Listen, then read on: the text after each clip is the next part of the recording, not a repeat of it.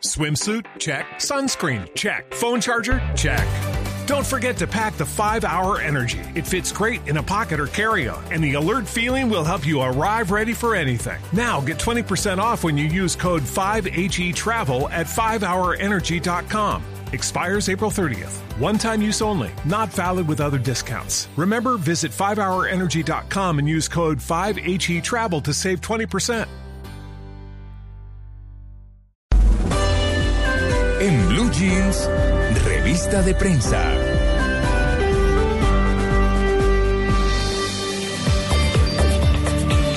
Siete y 28 minutos de la mañana y el espectador viene hoy gordito.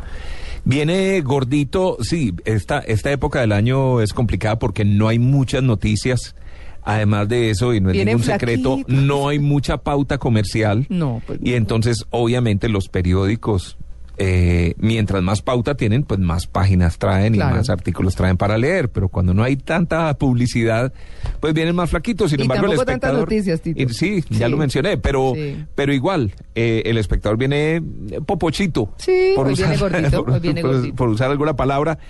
Eh, en la página principal, eh, la hora de la lucha ambiental, así es como titula el espectador, la consolidación de los megaproyectos mineroenergéticos del país, estuvo acompañada en 2012 del fortalecimiento de un movimiento social en defensa de los recursos naturales. La canalización de dicho descontento vaticina para el año entrante agitación, protestas o diálogos con las comunidades. Eh, también está el Cholo Simeone, el técnico del Atlético de Madrid, quien revela su fórmula para mantener a su equipo segundo en la Liga Española y dice, se confiesa, gran admirador de Falcao. Pero además de eso, el periódico El Espectador trae a lo largo del periódico eh, unos artículos muy buenos que se llaman Yo estuve, Ajá. buenísimos Sí. porque es gente que estuvo, son colombianos que estuvieron presentes en momentos muy importantes de lo que pasó a lo largo del año. Yo estuve en la captura de los tres capos, eh, en los arrestos de Martín Llanos y el Loco Barrera en Venezuela. Eh, yo estuve en la caída de Vivian Morales, un Mm. desconocido estudiante de Derecho que interpuso la demanda que cobró la cabeza del exfiscal. Que dijeron que había sido mandada a hacer esa vuelta. Yo estuve en el calvario de Rosa Elvira Celi, la hermana de la mujer que fue abusada y empalada en el Parque Nacional en. Bogotá, recordó los últimos días de vida de ella. Eh, yo estuve en la reforma a la justicia, yo estuve en la liberación de 10 uniformados, yo estuve negociando con las FARC en Cuba. Es decir, una serie de artículos muy interesantes de gente que no fue protagonista, pero que estuvo allí presente. Y además trata pues diferentes temas, desde temas políticos hasta, por ejemplo, yo estuve en el concierto de Paul McCartney. Testigos de primera mano. Testigos de primera mano, exactamente.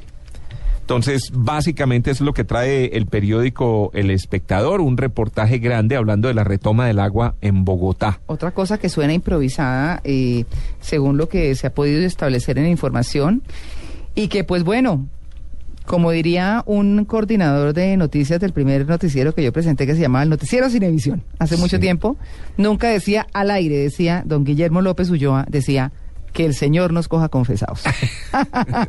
Siempre lo decía así. Entonces, pues yo creo que ya con las cosas que estamos viendo y como se está improvisando, pues ahí sí, que el Señor nos coja confesados, Tito. Y obviamente en el campo internacional, el periódico El Espectador cuenta de la noticia de Estados Unidos al filo del precipicio fiscal, María Clara. Yo que soy bien bruto e ignorante, cuénteme qué es eso del preci- el, el- el precipicio o el abismo fiscal. El abismo ¿Qué es lo fiscal. que está pasando en Estados Unidos? Que ya veo que están hablando hasta de suspensión de pagos y todo lo demás, algo que uno no pensaría de un país como Estados Unidos. Vienen recortes, vienen muchas cosas muy difíciles y era algo que se estaba previendo, dicen los entendidos y dicen los expertos, desde cuando en el Congreso pues las mayorías quedaron republicanas. Y pese a la reelección del presidente Barack Obama, entonces justamente se estaba previendo que como no tenía en el Congreso un apoyo eh, de parte de los demócratas, que es el partido al que él pertenece, pues obviamente los republicanos están un poco eh, saboteando y no queriendo asumir lo que tienen que asumir. El abismo fiscal se trata de ello. Hace un tiempo se hizo una ley a través del cual un cierta cantidad de, de la cual cierta cantidad de norteamericanos, un número bastante importante, no pagan impuestos, no pagan impuestos a partir de ciertos montos. Pues muy bien, eh, en esta oportunidad hay que retomarlo, hay que derogar esa ley porque no hay plata. Y además de eso, pues obviamente eh, Barack Obama pues ha hecho unas cosas importantes en salud, muy importantes que nadie pensó que lograra. Eso le vale un dinero y él quiere permanecer con eso. Para permanecer con eso, entre otras cosas, tiene que aumentar los impuestos y como él lo ha dicho, aumentar los impuestos a los más ricos. Eh, en ese aumento de los impuestos, por supuesto, pues tiene que ver lo que el Congreso lo apoye o no. Y el Congreso no está de acuerdo, hablemos del Partido Republicano, porque como lo han dicho expertos también, pues los republicanos ven el país de una manera y los demócratas lo ven de otra. Entonces, aumento de impuestos de una manera importante, pago de impuestos de un grupo de norteamericanos que ya no estaba pagando impuestos y esto pues obviamente lo que se viene es una debacle económica que entre otras cosas o de la cual ni siquiera en América Latina, que estamos económicamente mejor que Europa por lo menos, eh, pues va a sufrir las consecuencias. Es decir, eso que se está previendo y sobre el cual Barack Obama tiene una pequeña esperanza de que a última hora los republicanos tomen una decisión en favor de lo que él está planteando, pues eh, la verdad es que es muy complicado y que se viene una situación global eh, en lo económico muy difícil. sí, pues si Europa está mal y fuera de eso Estados Unidos cae en este abismo, claro. entonces se afecta la economía de todo el planeta. Indudablemente eso nos golpeará a nosotros de alguna manera. Sí, sí, exacto. No, nos va a golpear. Eso va a golpear a todo el mundo, que eso es lo complicado. Mm, dice Eduardo Sarmiento en una columna aquí del espectador que pues esa situación viene desde 2008 y que no se ha levantado, que realmente ha tenido unos paliativos, pero lo que se preveía, que era que el gobierno eh, que está recomenzando el presidente Barack Obama en este segundo periodo presidencial, pues no va a ser ni el más fácil para él, ni el más fácil para la economía global. Así que las cosas no están fáciles. Entonces eso, con eso tiene que ver la, el abismo fiscal, con los problemas eh, económicos que vienen de la imposición de impuestos a los más ricos y de la y de, poner a pagar gente y recortes, a programas sociales eh, claro porque si no si no se suben esos impuestos que quiere eh, eh, Obama pues obviamente no van a tener dinero van a tener que sacar a mucha gente de sus empleos. Es decir, la situación empieza a volverse la bola de nieve que se está previendo y que pues ojalá a última hora no se dé, pero de esto se sabrá el primero, justamente el primero de enero, cómo amanece la cosa en los Estados Unidos y de ahí sabremos cómo se va a proyectar en el resto del globo, porque es así en toda la economía global. Gracias, profesora. sobre todo, ¿no?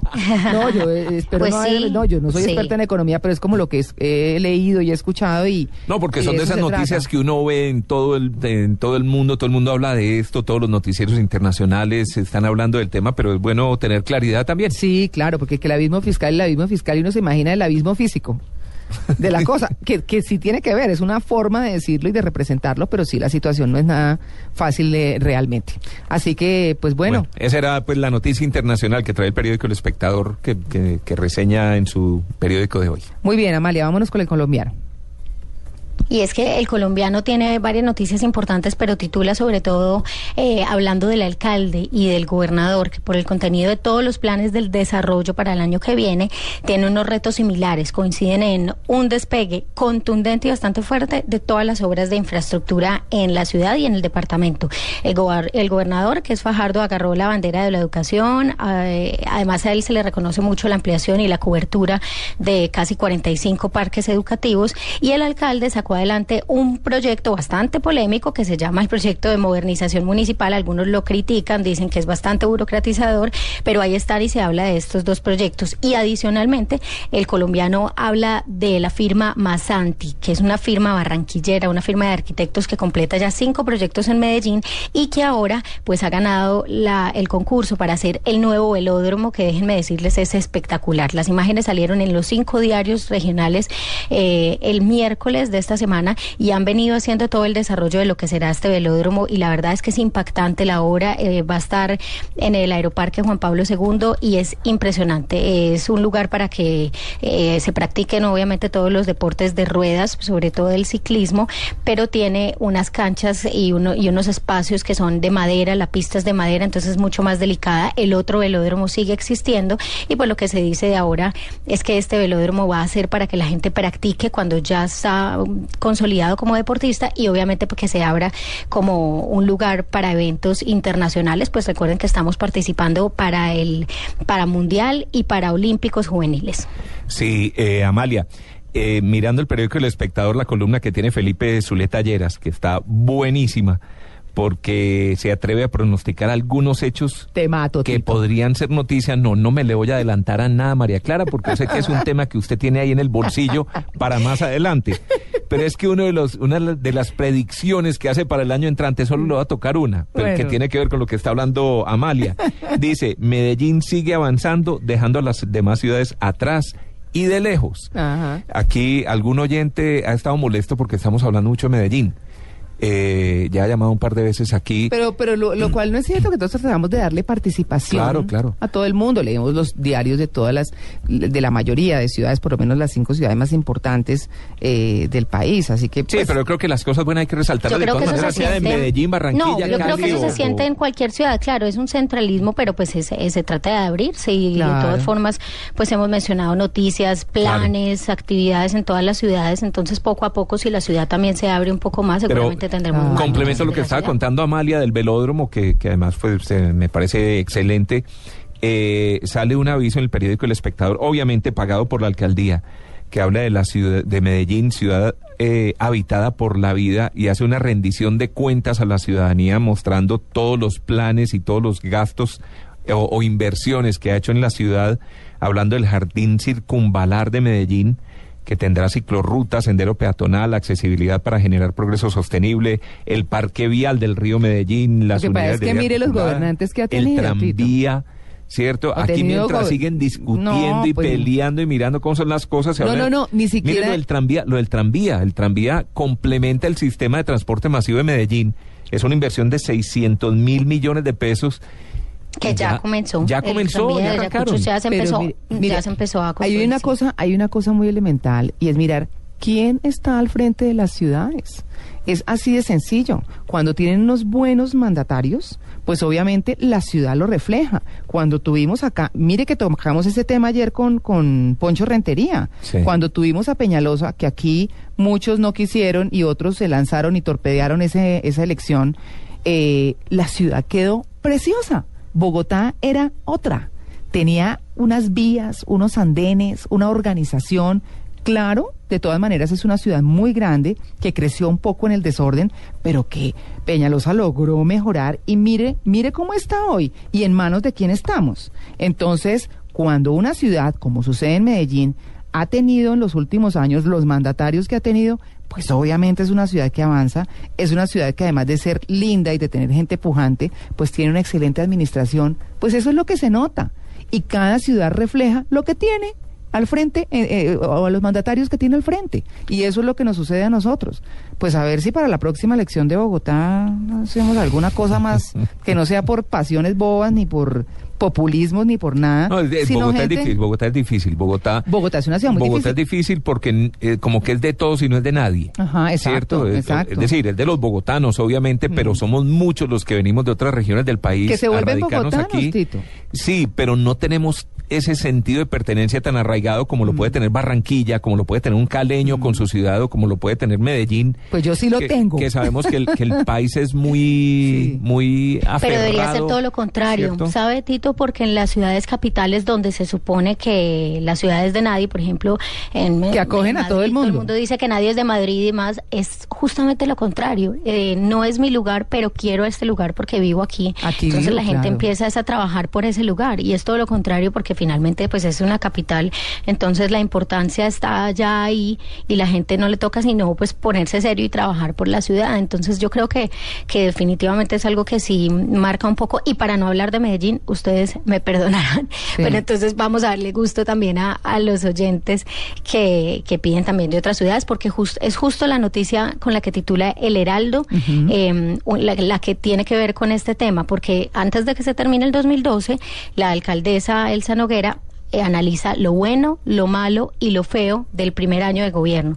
Hay una noticia bastante amplia, se habla de todos los logros, del hecho de que el gobierno nacional y los inversionistas eh, estén percibiendo la consolidación de la imagen institucional de la alcaldía de Barranquilla, la vean como una administración buena. Además, se dice que hay confianza en los dineros que llegan a Barranquilla, que se están administrando bien.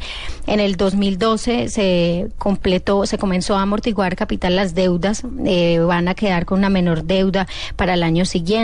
Además de eso, eh, cierran con una buena economía, eh, con diferentes proyectos bastante buenos y justamente continúa la noticia hablando del Parque Cultural y el Museo del Caribe que hicieron un show de video mapping en 3D que es un espectáculo tecnológico con imágenes, con sonidos y demás, una celebración que va a estar en el 2013 de un espectáculo bastante lindo, se va a llevar a cabo con motivo del Bicentenario y la declaratoria de Barranquilla como capital americana de la cultura y se está haciendo, digamos por ahora, una demostración para que en ese día, para que ese día pues llegue bien, están ensayando, mejor dicho, entonces es, hay un balance bastante bueno el que se hace en el Heraldo de Barranquilla, muy buenas noticias para esta ciudad y continúo también para terminar, eh, María Clara y Tito, mm. ya yéndonos hasta Bucaramanga, porque Vanguardia habla de una noticia que a mí me llama bastante la atención, ¿sabe? Una restricción, la restricción de la circulación de motocicletas a partir de las 9 de la noche de hoy ah. y hasta las 5 de la mañana del primero de enero del 2013 ya. Es una mm. norma exenta pues obviamente a la policía, a las fuerzas militares y demás, pero pues las motos particulares deben eh, dejarlas en su casita, los, la gente la tiene que dejar en su casa para estos días, desde hoy a las 9 de la noche y hasta las 5 de la mañana del primero de enero. Me imagino que es como una prevención eh, para la seguridad de estos días. Muy bien, a las 7 de la mañana y 44 minutos están escuchando Blue Radio, el programa En Blue Jeans. Eh, y pasemos ahora a ver lo que trae el periódico El País de Cali en su versión de Internet. No tenemos el periódico físico, pero sí a través de Internet. Eh, tema destacado, la oreja cortada en la tarde de ayer de buen toreo en la plaza de Cañaveralejo. Eh, hay noticias pues eh, internacionales, los túneles de los palestinos para comunicarse con el mundo, en el tema judicial nacional, la cárcel, dos implicados en asesinato de Lorena Henao Montoya. Hay una entrevista con el ministro de Agricultura, donde dice que se está armando una pequeña trinca en Fedegan, eh, en el tema judicial, en el 2012 el ejército dejó fuera de combate a 8.927 personas y obviamente hablan de una noticia triste, pues que en este momento sigue en desarrollo, que es el derrumbe en la vía Huila Caquetá, que dejó siete heridos y varios desaparecidos. Noticia además que seguiremos eh, informando en el transcurso del programa. Eso es lo que trae básicamente el periódico El País de Cali. Hablan también de la gobernación que anuncia apoyo del Ministerio de Transporte para mejorar la malla vial del Valle del Cauca y finalmente eh, dice que el Valle del Cauca es un destino turístico para disfrutar el fin del año. Eh, tiene hermosos paisajes que en temporada de fin de año constituye opción de turismo para todos los gustos. invitan a la gente a que no se queden en la casa, que aprovechen playa, brisa y mar, el ecoturismo, los paisajes cafeteros, porque de verdad uno habla de Cali, pero no habla de todos los otros sitios Ay, la zona cafetera en los alrededores. claro, es que todo, digamos, la gran fortaleza que tenemos en nuestro país son los paisajes, como dicen los europeos. Tenemos mucha naturaleza, tenemos muchas cosas lindas. Eh, tenemos una historia mucho más reciente que la de ellos, por supuesto, que inclusive alguna vez eh, eh, en una multinacional que trabajaba vino un inglés y entonces le dije, camino lo llevo al Museo del Oro. Entonces empezó a mirar las fechas, dijo, ah, pero es que esto es relativamente nuevo. Y yo dije, bueno, esos son nuestros Sí, no, pero es que aquí, aquí pues acabamos de pasar el bicentenario. Claro, claro. Imagínese. y, uno llega, y uno llega a ciudades, eh, o, hay ciudades europeas de 600, 800 años, 1500, 2000 años. Claro. Y, ¿Cierto? Roma, ¿cuántos años tiene Roma? La Catedral de Colonia que tiene 800. Sí, ni hablar de países asiáticos. Y, en fin, somos muy, somos muy, nuevos. Muy nuevos. Y muy nuevos en términos de ese desarrollo que ellos tuvieron. Nosotros teníamos, de pronto existíamos, pero de una forma mucho más rudimentaria, ¿cierto? Que es lo que se ha encontrado con los indígenas y demás. Pues otra forma de vida, por supuesto. Pues sí, Tito, así tocó. Ah, no, no, pues lo bonito, descubrir, descubrir los eh, sitios naturales que tiene el país. no, y, y además que es un poco lo que hemos venido promoviendo en el programa, no quedarnos en las capitales, no quedarnos en las ciudades, sino encontrar sitios distintos para conocer, para visitar, para explorar sobre todo. Viajes formales y viajes de mochila, como Claro. lo estamos haciendo. Como el de ayer de Taganga, que está muy Sí. bueno, hasta que me hablaron de los servicios públicos, que eso sí me dejó preocupado. Sí, eso es como parte del paseo. Sí. Bueno, yo le cuento del tiempo, o les cuento mejor del tiempo muy rápidamente. Vienen dos entrevistas muy importantes, una con el fiscal general de la Nación, eh, donde él dice que la fiscalía estaba generando impunidad que mm, pues él denuncia un caos y específicamente agrega que el precio que ha pagado la entidad que maneja por no tener a penalistas frente al frente de ella es el desorden monumental que encontró a lleg- al llegar. Eh, pues según su forma de ver, la fiscalía es paquidérmica y de funcionarios sin rumbo y generaba impunidad. El remedio, dice el doctor Montealegre, está en darle un giro copernicano a la forma de investigar, concentrándola en las organizaciones criminales responsables del 80% de los delitos y anuncia que la Fiscalía indagará si los falsos positivos fueron una política institucional o no. Y también tiene pues el tema de los carteles de los testigos falsos y muchas cosas muy difíciles que pues él ha ido tratando de enderezar y de mejorar y que bueno, está en esa labor. Ese es el tema más importante que trae el tiempo hoy y además de la entrevista de la Contralora Sandra Morelli, eh, que titulan Las pullas de la Contralora, ella se refiere a muchos temas, eh, asegura que la lucha contra la corrupción se frenó, que eso lo habíamos mencionado aquí hace algunos días, porque ella ya lo había denunciado, eh, vuelven a tocar ese tema, revela que su entidad está investigando el caso Interbolsa y cuestiona las tarifas del aseo. Lo que ella dice en esta entrevista es que si bien es cierto, eh, que, que, el- que- que ella no conoce mucho del tema y que, y que no va a, a cuestionar tanto el tema como tal de cómo lo ha hecho Petro, si sí o si no, que a lo que ella va es que las tarifas que estaban cobrando los privados sí se excedían y sí se cobraban pues como hasta las llantas de, de los carros, es decir, una cantidad de cosas en las que por supuesto no, no tenían nada que ver los usuarios. Eh, pues ella dice puntualmente, en tarifas de aseo cobran hasta llantas de camiones privados. Obviamente había abusos.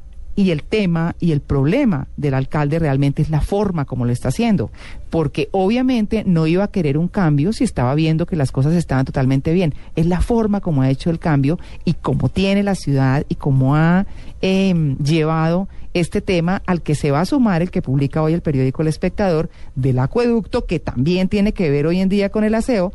Así que la cosa no va a estar para nada fácil. Ella habla de Interbolsa también, se refiere al tema de Interbolsa. Así que está bien interesante esta entrevista que está en la página 2 y en la página 4. Es bastante larga, pero es bastante buena también.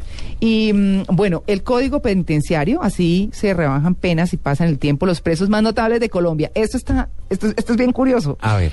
El exalcalde Samuel Moreno, por ejemplo, armó una pesebrera en la escuela de carna- carabineros. Eh, su hermano Iván diseña cartillas. ¿Así? Los Nule cultivan una granja urbana después de cursar un taller de creación artística. El exministro Andrés Felipe Arias escribe libros de economía. Y los narcos, como el Loco Barrera y Fritanga, tejen manillas. Pues bueno, todos lo hacen como a su manera, ¿no? Están ocupados. Pues tienen que ocuparse, porque estar preso, pues sea lo que sea, no es nada fácil. Así que privados de la libertad, pues bueno, se ocupan en esos temas. Hay mucha otra información, hay un perfil ¿Eso completo. ayuda a rebajar penas? En algu- sí, en algunos casos las ocupaciones sí, cuando estudian o cuando hacen alguna labor. mm, En las cárceles normalmente, por ejemplo, hacen panadería, aprenden de ebanistería, que es el manejo de las maderas, aprenden muchas cosas y con eso rebajan pena. El tema de las manillas también. Eh, hay, pues hay cosas que no se contemplan, pero sí, pero sí, les rebajan pena, es el buen comportamiento y aprender y bueno, utilizar eh, el tiempo de una manera importante. Hay un perfil de Lorena Henao, toda una vida en la mafia y, lo hacen y, sacan una fotografía, eh, la última que se tuvo de ella, la más reciente de cuando salió de la cárcel de Cúcuta eh, en el 2011. Eh, prácticamente. Muchos temas muy interesantes. eh, son las 7 y 51. Espéreme que yo había visto por acá. Ah, sí, no, está eso. Y las regalías, también se habla de las regalías de los departamentos, que mientras Cundinamarca va a recibir mucho más de lo que tenía, Boyacá va a recibir muchísimo menos de lo que tenía. Son algunos de los análisis y de los casos que se eh, publican hoy en el periódico El Tiempo. 7 y 52.